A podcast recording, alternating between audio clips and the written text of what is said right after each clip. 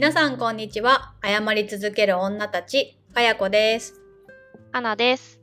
この番組は性格も住む場所もライフステージも何もかも違うけどなんだか気の合う30代女2人が謝り続ける日々についてゆるーくおしゃべりするポッドキャストです。はい、前回からの続きですう。んうんうん。わかる。ちょっと関係ないんですけど、一時帰国した時に、大学時代仲の良かった女友達と集まったんですよ。で、一人がね、オーストラリアに結婚して行っちゃってるから、もう会うの本当なんか4年ぶりとかぐらいに集まれて、で、まあもう一人がまた、旦那さんの仕事で関西じゃないとこにいるから、テレビ電話一人つないで、はい。で、4人でタコパしたんですよ、たこ焼きをね。はいはいはいはいはい。私以外はもうね、大阪出身、神戸出身、京都出身、あそんな感じで、もう関西の3人なんですよ。大阪の人は皆やるというタコパそうそうそう、一家に一台あるというたこ焼き器を使って、はい、で私もやっぱ関西弁に囲まれるとやっぱ関西弁にちょっとこうね、影響を受けてなっていくって、そのテンポで喋り出すんですよ。で、まあ一人、テレビ電話の画面越しじゃないですか。はい。で、しゃ、喋ってた時に、ちょっとこう、たこ焼きもう一回焼くわって言って、で、その画面に向かって、友達 A が、あ、ちょっとごめん、このたこ焼きのジュージューって焼こうとうるさいかもしれん、みたいな。ごめんな、ジュージューって言うかもって言った時に私が、たこ焼きの焼く音なんて私の声の10分の1ぐらいから大丈夫って言ったんですよ。そしたら、はい友達 B と C が一斉に、10分の 1? みたいな。ちっちゃく言い過ぎやろ、100分の1やれ、みたいな。自分の声の方がだいぶ大きいやろ、みたいなで、もう一斉に突っ込まれて、すごみたいな。やっぱ最近ね、こう、中妻界隈のお友達が多くて、まあ関西の方ももちろん多いんですけど、やっぱね、大学時代に仲良かった友達なんてもう10年以上の中で、やっぱ気の置けない仲じゃないですか。はい。こんなになんかコンマ1秒とかで突っ込まれてくる環境に最近身を置いてなかったなと思って、なんか、それとか、なんかフ、フリルの服の話をしたんですよ。はい。ああいうさ、なんかピラピラのやつとかさ、あったらいいんじゃないのみたいな。ピラピラってすごい言われて、え何って、フリフリかひらひらやろ？ピラピラって何やねんとかすごい言われて、ピラピラって何？とかってめっちゃ言われて、え？ピラピラっていうこのワードのチョイスのズレをこんなに一気に突っ込まれるんやと思って、やっぱ関西やばいと思って。私なんかこう、戦場に身を置いてなかったわ最近みたいな気持ち。ぬるく生きてたこの会話の鍛錬が足りんわって思って。え逆に、みんなかやこさんぐらい喋るんですか？いや、こんな喋る人いないですよ。こんな喋る人いない。あ その集まりの中でも、まあ、ツッコミとかはいるとはいえ、うんかやこさんは喋る方ですよね。私より喋る人なんか会ったことないんで。散々なんか大阪の洗礼がどうのこるなんか言ってるけど えやっぱこう、やっぱ元からめっちゃ喋るいや、大阪の洗礼はやっぱ面白さとかテンポとかのリズムの話で、うん。みんな面白いし、ねその喋る量の話、私が言ってんの。ただただ、早口で喋る量は私が多いけど、でもあの、他のみんなも全然いっぱい喋る方だと思うし、ガンガン突っ込んでくるっていう。この回で、うん。ピンキーの質問してきたうん。小学校の頃のリュックとか裁縫箱の柄は何でしたか？みたいな。あそう始まり方がね、お便りの。私のリュックはピンキーでしたみたいな。うんうん。っていう質問なんですよね、うんうん。で その途中で「なんで聞いた?」みたいな。え、そもそもなんでこれ知りたいと思った？みたいな。なんえ、いいけど、いや、ありがとうなんやけど、なんでな？みたいな。あれが面白くて。そうそうそう。あの、容赦のないツッコミ。なんか、この、語弊がないといいんですけど、言ったらちょっとこう、二丁目の、新宿二丁目のバーのママミの掛け合いぐらいの、こう、愛があるツッコミみたいな感じ？そうそうそうそう。その後ねちゃんと「いやこういう質問本当にあのウェルカムなんですよ」みたいなことをそうそうそうそうめっちゃ言うんだけど、一旦、んなんで聞いた?」って突っ込むところがあこれがツッコミで面白くなるってことなんだって思ってあのそう。なんかそういう風にこう、エンターテイナー、パフォーマー、プレイヤーとしてのサービス精神がめちゃめちゃ旺盛なんですけど、根は、すごくこう、優しくて寄り添う感じの人なので、なんかフォローを絶対忘れないみたいな。でやっぱね、あと、そうそうそうそう勝手に思ってるんですけど、やっぱ数千人とかリスナーがいると、多分ね、いろんな声が届いてるっぽいんですよ。なんかたまにこんなこと言うと怒られるかもしんないけどとか、こういうこと言うとあれなんですけどとか言ってるから、マジでいろいろ言われてんだろうなと思いつつ、でもそれが良さだから、やっぱそれ伝われと思って。なるほそう、それは愛があって言ってるから意。識も高いんですあ、ねそうそうそうそう。そうなんですよ。あの、普通に社会人として仕事ができる人なんで、だからなんか仕事のお悩みとかも、めちゃめちゃいろんな経験から答えてて、引き出しみたいな気持ちになってます。いる。そうで冒頭のね雑談も、いやなんか親戚の登場人物がね、めっちゃ多いんですよ。で 親戚が多いっていうところから始まるから、うんうんなんだけど、うんそれぞれのキャラクターがこう聞いてるとこう生き生きしてくる感じそうそうそう。ただね、音で聞いてるだけだから、明美なのか、ひろみなのかとか、としやなのか、高文なのかみたいないっぱい出てきて、どれが誰ってなりそうなところがわかるんですよね。そうなんですよ、うんそれがすごいうまいし、うん内容がねうん。かやこさんが老後の誤りで言ってたうん。親戚にたくさん囲まれたばあちゃんになりたいみたいなそうそうそう。私の夢ね。話、うん。そうそうそうそうそれを思い出して、うん。まあ、これが理想っていう話なのかなって思いながら 聞いてましたそう。で、今回ね、このトークはやっぱ太田が立ってるんですよ。太田の良さがやっぱ前回に出た回を紹介したんですけど、迷った回があって紹介するかどうか。で、ミシェウさんも面白いんですよ。ミシェウさんはどっちかっていうと、ナチュラルボーンな面白さ、みたいな感じで、で、人柄がまず本当にいいんですよ。寝やかって、こうか、みたいな。気にしない、みたいな感じの、え、俺はよちわかんない、みたいな感じの人なんですけど、まず一回、ミシェウさんが忙しくて来れなくて、太田の一人語り会があるんですよ。はいで、なんかそれで、太田の、これもううろ覚えで喋ってるんで、よかったら、あの、探して聞いてほしいんですけど、興味がある方は。めちゃめちゃうろ覚えなんですけど、まあ、太田の一人語り会があって、なんかそこで、ミシェウって、あいつ多分ね、前世8やと思うんです、みたいなのを言ってて、まあそこで、ね、何の話になるじゃないですか。で、そういう、うんまあ一応、伏線じゃないけど、そういうことがあって、次の回かなんかで、二人で喋るんですよ。あ、今回はミシェウさん来れましたって言って、僕がいない間の太田の回聞いたよ、みたいな。前世8って言われてた、みたいな。そうそうそう。でさ、それさ、僕も思ってて、とか、僕も思ってんの？ってなって、え、どういうこと？どういうこと？ってなって。それでなんか、太田のお友達に前世が見れる方がいると。はいミシェウさんも会いたいなってなって、で、紹介して会って、で、会った時にでもミシェウさんはそんな前世見てほしいとかね、ぐいぐい言うのは失礼だと思ってるから自分からは言ってなかったけど、太田がよかったらミシェウの前世も見てあげてくれないみたいな感じで言ったら、まあいろいろ言われるわけですよ。みんな前世はこうだった、だった。はいはいはいそしたらお友達がめちゃめちゃ困惑し始めて、え？みたいな。え、なになになんだったの？やばいやつ？みたいな。何もないって言われて、え何もないの？みたいな。え、あんた人生1回目なんじゃない？みたいな。人は1回目なんだみたいな。ってなって、だからこんなに生きるの下手なのみたいな話に なって、先生やっぱ8なんだよってなりつつ、え、俺もさ、その話もあったし、なんでか知らないけど、俺テレビとか見てても、なんか蜂とか虫にすごい心惹かれちゃうの。なんか YouTube でも、えー。そういう動画めっちゃ見ちゃうし、元から蜂蜜好きって公言してて、それも、キャラみたいって思われてるけど、本当に好きなのって、まあ、すかさず蜂蜜好きなキャラってなんやねんみたいに突っ込まれてて、それ私も思ったみたいな。なんでキャラって思われてんの？そこみたいな。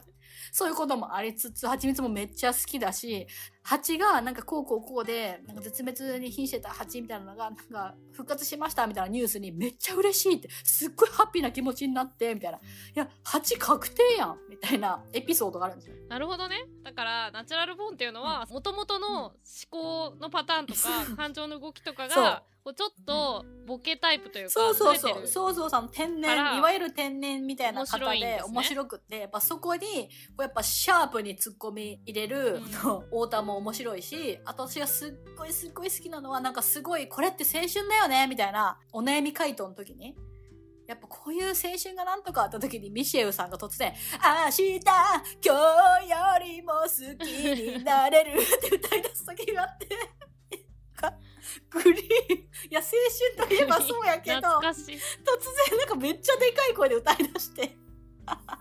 もう面白すぎる。それ絶対にやらない私。思いつかない。グリーンみたいなねと言っても。か。やこさんも結構歌うじゃないですか。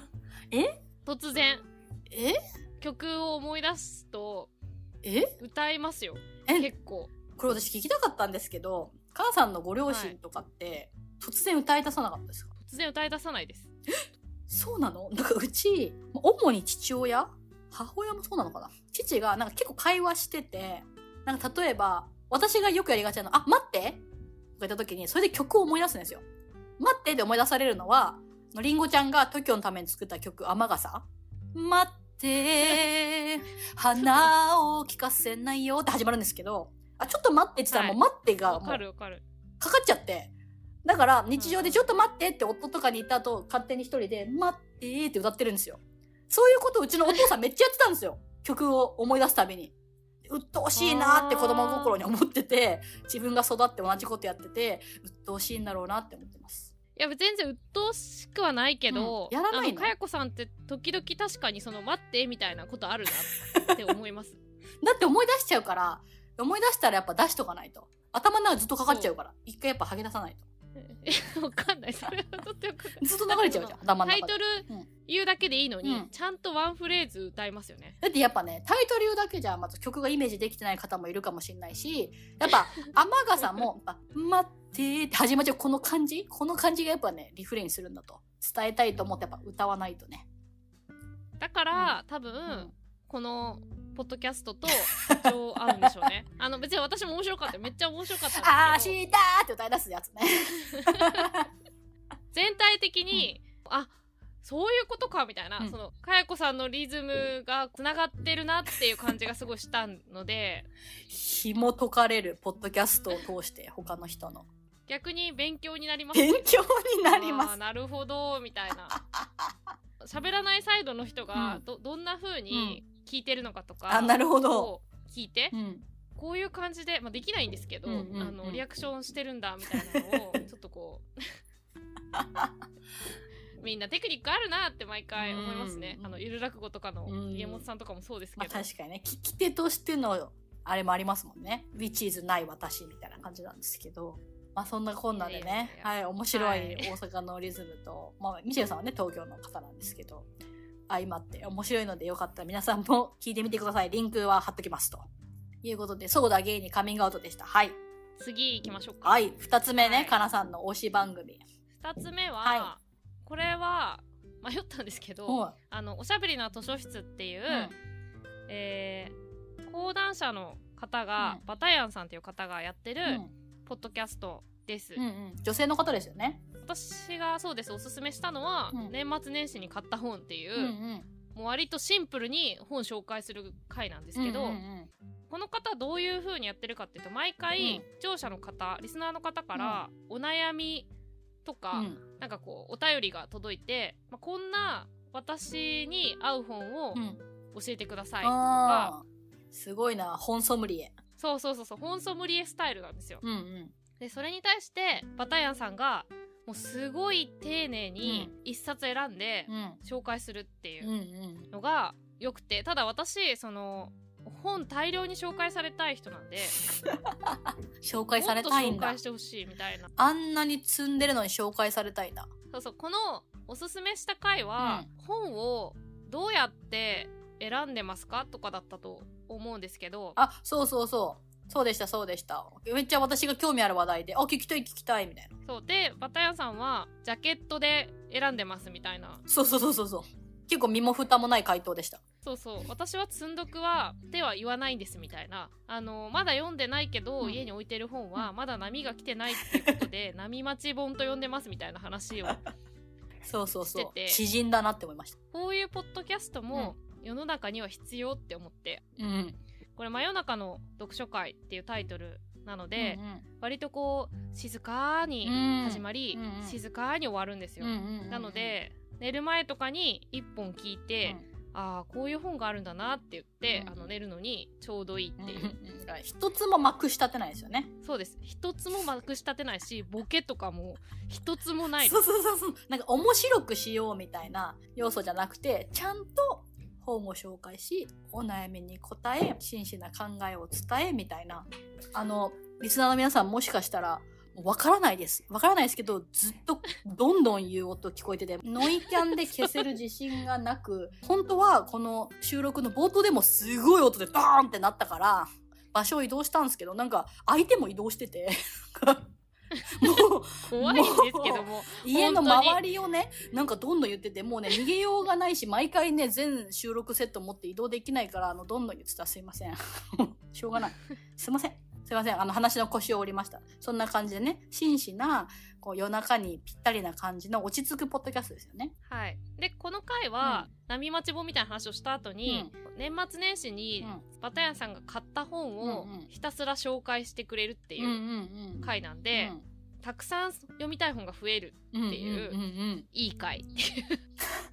かなさんにぴったりの回。もう一個、高所高実っていうポッあドキャストがあって、あはいはい。見たことあります。私それとこれ、うん。両方好きな回だけ聞いてるんですけど、うんうん本をおすすめする回しか基本聞いてないんですけど 本を勧められたいんだな、この人は。ひたすらずっと勧められたいんですよねそれを満たしてくれるのがこれですね3桁どころか多分4桁ぐらい積んでるのに、まだ勧められたいんですね。そうですね、うん。いや、かなさんって、ばあちゃんとかになって死ぬほど時間できたら、ずっと読む本ありますねっていう。今積んでる本だけで多分一生かけても読み切れない可能性ありますなんかね1日1冊とかじゃもう終わんないですもんね。1日に5冊ぐらい読まないと。積んでる本だけじゃなくて読みたい本とかも入れたうら、ん。無理ですねでもいいんですよあ、いいんだ。もう勧められなくていいんじゃないですか？だから。いやー勧められたいですねあのしかもなんか記事とかで なんとかな本うん3選とか、え3つだけ？みたいになる20選とかしてほしい 世の潮流と逆をいきますね。やっぱこう、絞って絞って少なくみたいな。だって20選とか、私なんかのノートに書いたけど、なんかイタリア調べた時に、イタリアで行くべき場所70選みたいな記事あって、絞れって思いましたもん。70は全然絞ってないやろ、全部やないかと思って。70はダメやろと思って。なんか20選とかも絞ってないんですよ。絞らないと1000だから。それ20ランダだから。そうでも買うからねこの中からちゃんとな。で最近読み終わっうん。た本も、それはこっちじゃなくて高所高実で、パーソナリティの人が今年読んで一番良かった本で紹介してて、そうなんだじゃあ読もうって言って台湾の本だったんですけど じゃあよ、も積んでる本はたくさんあるけど、あえてその本を買ってう。読むみたいな、うん、台湾行きましたしね。うん。そうそうそうそうそうそうそっか。いや、なんかこれ私が聞いてよかったのは、私そんなに本読まないじゃないですか。読まない人に比べたら読んでると思うんですけど、それなんだってそうなんですけど。基本ふもと部だから私たちはねそうそうそうそう私も別に本読んでるわけじゃないから買ってるだけだから、うんまあでも本読みたい気持ちはあって、ただ量読めないし、読まないから、あんまり外れたくないみたいな気持ちがあるわけですよ。自分で本屋に行って、ゆっくり1時間とか探せるなら、自分の嗅覚で探したいんですよ。うんうんうん本当は。だけど、今日本の書店が身の回りないし、はいもうネットで注文するしかないわけじゃないですか。はいそうなった時に、なんか読みたいなと思っても、Amazon の海を探すのは不可能なんで、誰かのおすすめをやっぱ買いたくなるわけですよ。基本なんか最近は誰かのおすすめを買ってるんですね。へえだからそうやってなんか本紹介するインフルエンサーとかいっぱいいるから、なんか本紹介する人のやつ見てみようと思って、インスタで何人かフォローしてみたんですよ。はいはいはいでもなんか、その私の探しが足りなかったのか、なんかその紹介では心を揺さぶられないな、みたいな感じなんですよ。なんか私がどれ読んでも。うん結構なんか私的には、なんか概要説明に終始してる感じの紹介が多くて、それよりはここの部分が良かったとか、自分はこういう理由で好きみたいな。概要をバーってさらえて、部下と上司との関係に悩んでるサラリーマンにおすすめとか、なんかそういうのじゃないのがやっぱ生々しいのが聞きたいんですよ。だから、合ってなくて、そういうなんかたくさん本紹介して、それをなりわいにしてるインフルエンサーがね。で、今回このおしゃべりだと書室聞いたら、もはや読んでいない本の紹介とかでも結構ちょっと気になるなとか、このバタヤンさんの人となりも一回で伝わってきたし、紹介してくれるワンフレーズも、あ、確かに考えさせられるなみたいな気持ちになってその本に興味湧いて、あめっちゃいいなってなりました。これねやりたい、って思ってだそう、思ったんですよ。かなさんやればいいと思った。そう、それそれそれ。私これかなさんできるから、だから数読んでないって言うけど、別にできるし、なんならかなさんは一冊紹介したいじゃないですか。一回に一冊。10分とかで。いっぱい語るから、読んだ本に対して。なんか3冊ぐらい進めたくなっちゃいますよね。いまあ、関連本がでもどうせ出てきますね。これ読んだら、これも気になるんですよね。あと最近これで読んでみたいって思ってて多分出てくると思うんですけど。そう。なんかお便り来ないから紹介できないけど、読書の誤りをまたやりたいなっていう気持ちはずっとあって、お便り来ないからできないけど、誰も読書の誤りもう一回聞きたいみたいなことは言ってこないからってこと？その例えば、あの読書の誤りをずっとやりたいなと思うものの、前はそのエクに香りがうん素晴らしかったところから始まるじゃないですか。そうですね。あの、前編が全部エクに香りですもんね。そう。そういったきっかけは今ないから、あこういう本を教えてほしいみたいなあ。うん。あのところからちょっと事前に考えてで、うん。おすすめするみたいなうん。回もいいなと思って、まあ、別に多分、うん。そんなテーマじゃない時でも我々、時々本が出てきちゃうけど、うん、あのうんうんうんうん。出てきちゃうけどひょっこりね。そうそうそうそう。なんかそのこういうシチュエーションに合う本みたいなことをうんうん。喋りたいなってこれを聞くたびに毎回思うんですよね。皆さんお便りをどうぞ お待ちしております。ハッシュタグでも OK おしゃべりな図書室形式いいなって。さっさとやればいいのに。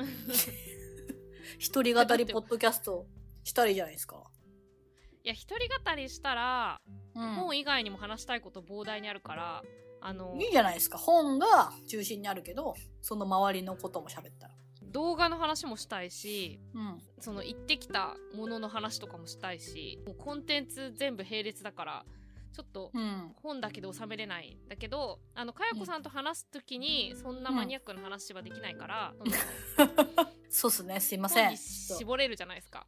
とあ確かに確かに。その制限が大事だと思ってるのでなるほど。やっぱ自立がね大事だから。そうそうそうそうそう。そうだからやりたいなっていうことを思ってるなることをまずはお伝えしておこうかと思って。なるほど。誰かに届けという感じとりであえずかやこさんに言いました、まあ私もねそれでおすすめのエッセイありますかって言ったら膨大におすすめされてノートの記事1個分まで書いてもらえるぐらいフックがあればいろんな引き出しをね開けてくれるかなさんなんで何かこういう時にどうかなとかこういう時におすすめの本ありますかとかこういう形態のおすすめの本ありますかとかがあれば本関連のそれこそね今回バッタヤさん答えてたどうやって本を選んでるんですかみたいなフックからでもねきっと広がっていくと思うんで。テーマ与えてくれたらニーズニーズみたいな感じでそれきっかけで。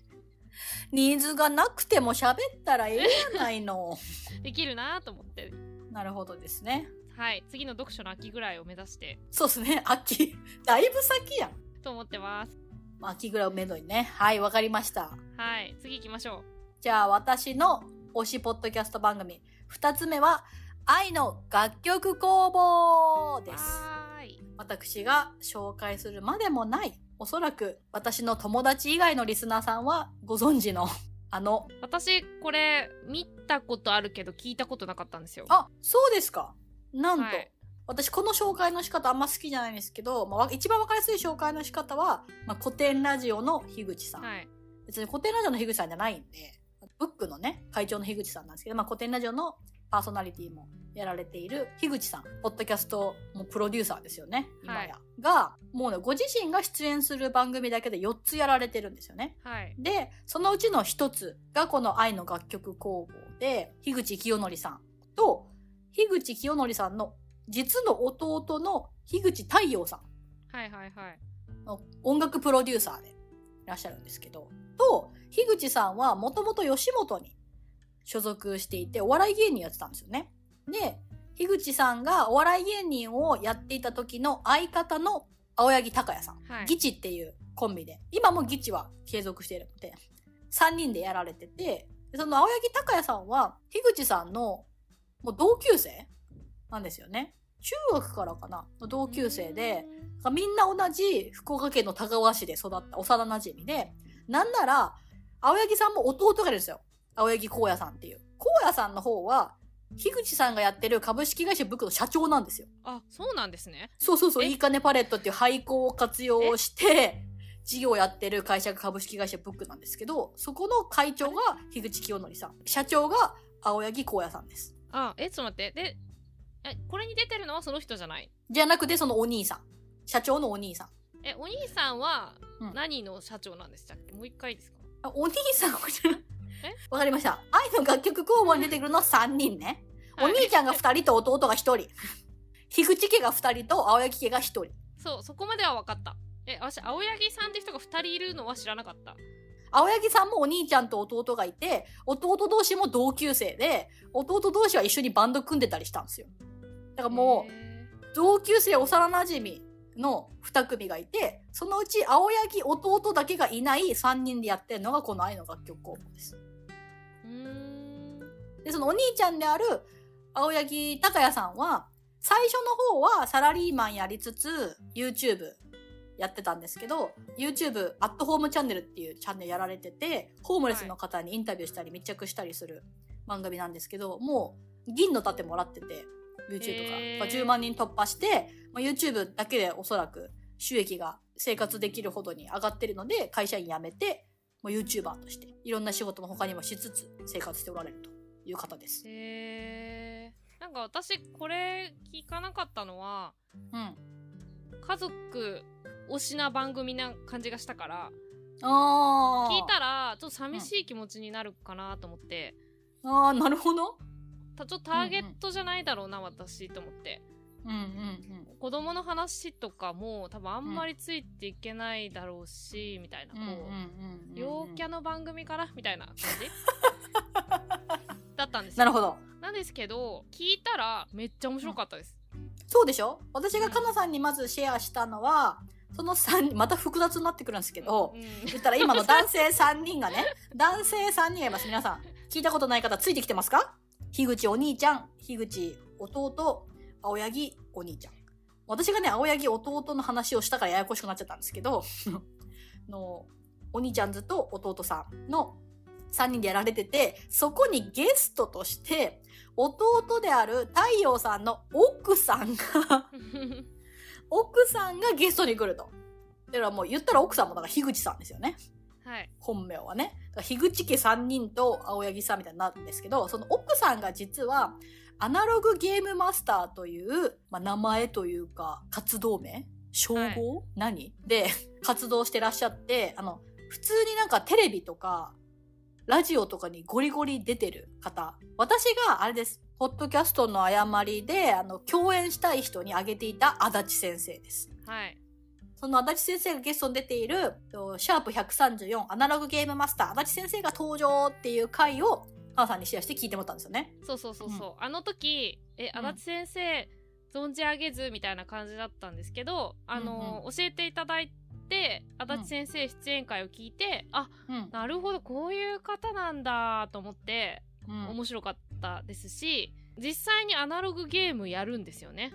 そうそうそう、この回で、アナログゲームマスターって何するかっていうと、まあ、前のね、ポッドキャストの誤りでも言ったので重複するかもしれないんですけど、まあ、アナログゲームってはボードゲームとかカードゲームですね。トランプもアナログゲームに入る。スゴロクとかも入るし、まあ、有名なとこってはカタンとか、そういうやつも入って、もともとはそういうボードゲームカフェ、プレイできる場所で、ボードゲームが買える場所で働いていらっしゃったのが独立されて、今ご自身の会社を持たれてて、企業とコラボして新しいアナログゲーム作ったりとか、あとイベント開催してみんなでやったりとか。そのアナログゲームするときに進行役がいるとめっちゃスムーズなんですね。やっぱみんながルールを知らない状態で、遊び方とか面白ポイントみたいなのを分かりやすく説明して進行してくれる役を、まあ、私先生普段からお仕事でやられてて、それをポッドキャスト番組でもやると。そう。音声で、ここまで面白くできるんだって思って、すごい感動しました、まず。ね。足立先生のお人柄の素敵さとか、この会の雰囲気の楽しさとか、すべてが作用してのことだと思うんですけど、私、三人称っていうゲーム実況者のグループがあって、その人たちは普段はオンラインのゲームを一緒にやってるんですけど、うんうんあの、まあ、シリーズとしてアナログゲームを月に1本とかやってるんですよ。うんうんうんで、結構面白いアナログゲームがいっぱいあって、うんそれ見るの結構好きなんですね。うんうんうん。だけど、カードがあるから、やっぱそれを、こう、見せながらとか、その絵があって、やっぱ面白いよなって思ってたんですけど、うんうんこの回は、うん。まあ前後編ぐらいに分かれてますよね。あの、うんうんうん。で、全部で、1、2、3、4つぐらいのゲームやってたと思うんですけど、どれも結構聞いててすごい面白くて、こういうのいいなってすごい思いました。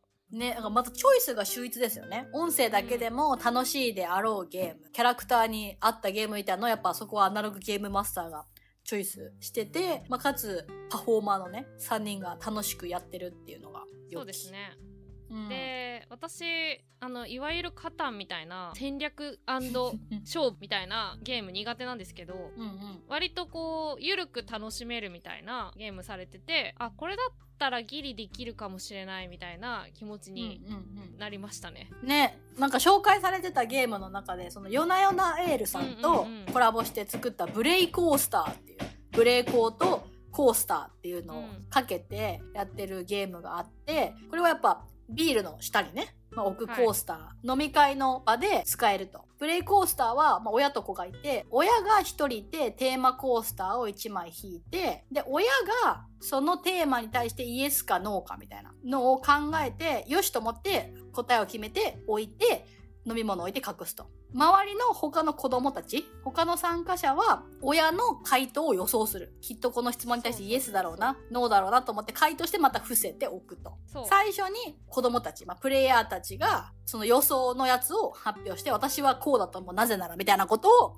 どんどん言っていって、まあ、最後に親が、実はこうでした、みたいな話するんですよね。そうそうそう。で、実際出た問題としては、お年玉うをすぐに使っちゃうタイプだったかどうか。イイエスはノー。まあ例えば、かやこさんは、イエスかノーかみたいなのを、もし親だったら決めて、そうそうそう。まあ、プレイヤーというか、のこっち側は、かやこさんが使っちゃう方だったかを、イエスかノーで予測するんですよね。なんでそう思うかも言うんですよ。同じイエスでも、より理由がそうそうそう。近い方が勝者なんですけど、うんうんうん。っていうことをこう順番にやっててポイントつけていくみたいなゲーうんうんうムん。です、え、かなさんは私、お年玉使っちゃってたと思いますか？それとも貯めてたと思いますか？使っちゃってたんじゃないですか？理由は理由は？え、なんか考えてそう。もらって、あ、いくら入ったって思ったら、まあ、それこそ、これで旅行に行こうじゃないけど、うん。この臨時収入を、こう、うまく活かして、ハッピーに過ごすには、みたいなことをすぐ考えそうって思って。正解は、ノーです。貯金してた？貯金してたんです、実は。ええめっちゃ貯めてて、本当に信じられないぐらいずっと貯めて、貯めすぎて、結構な金額になりました。本当に。学生終わる頃には。えー私無理でしたね。そう私絶対カナさんイエスだと思ったの。言いたかった。本人が言う前に言いたかった。カナさんイエスでしょうっていう。お年玉使っちゃってたでしょっていう。でも、すっごい大事に使ってました。お小遣い全然なかったんですよ。そう、これなんかで聞いたんだ。そう、なかったから、うん。数万円ですけど、うん本当にちびちびちびちび切り崩して、11月ぐらいに使い切るように使ってました。そう、なんか文房具とかをね、すごい厳選してたって言ってた、なんかの時に。イエスはノーって言ったらどっちなんですかねあ、すぐ使うって意味だね。すぐには使い切ってないんですよね。だけど、うん1年かけて宝物のようにこう大事に大事に使ってたなっていう記憶。難しい。脳寄りなのかなこれはもしかしたら。使うって意味でイエスだけど。脳寄りなのかもしれない。でも貯金はできてないですね。毎年綺麗に使い切りましたね。そっちの方がいいと思う。そう、足立先生、こんな人なんだっていうのが分かりつつ、実は、かやこさんが一つに絞らないから、うんあの 直近でいくと、愛の楽曲工房がおそらく唯一、あの最新回をほぼ必ず聞いてる番組なんですよ。めちゃめちゃヘビーリスナーで、愛の楽曲工房ぐらいだと思う。私がハッシュタグをつけて、そうですね。なんか感想あの感想をつぶやいたりするのも、もうこれしか聞いてないぐらいの感じで、絞れなかったんですよ、マジで一個は。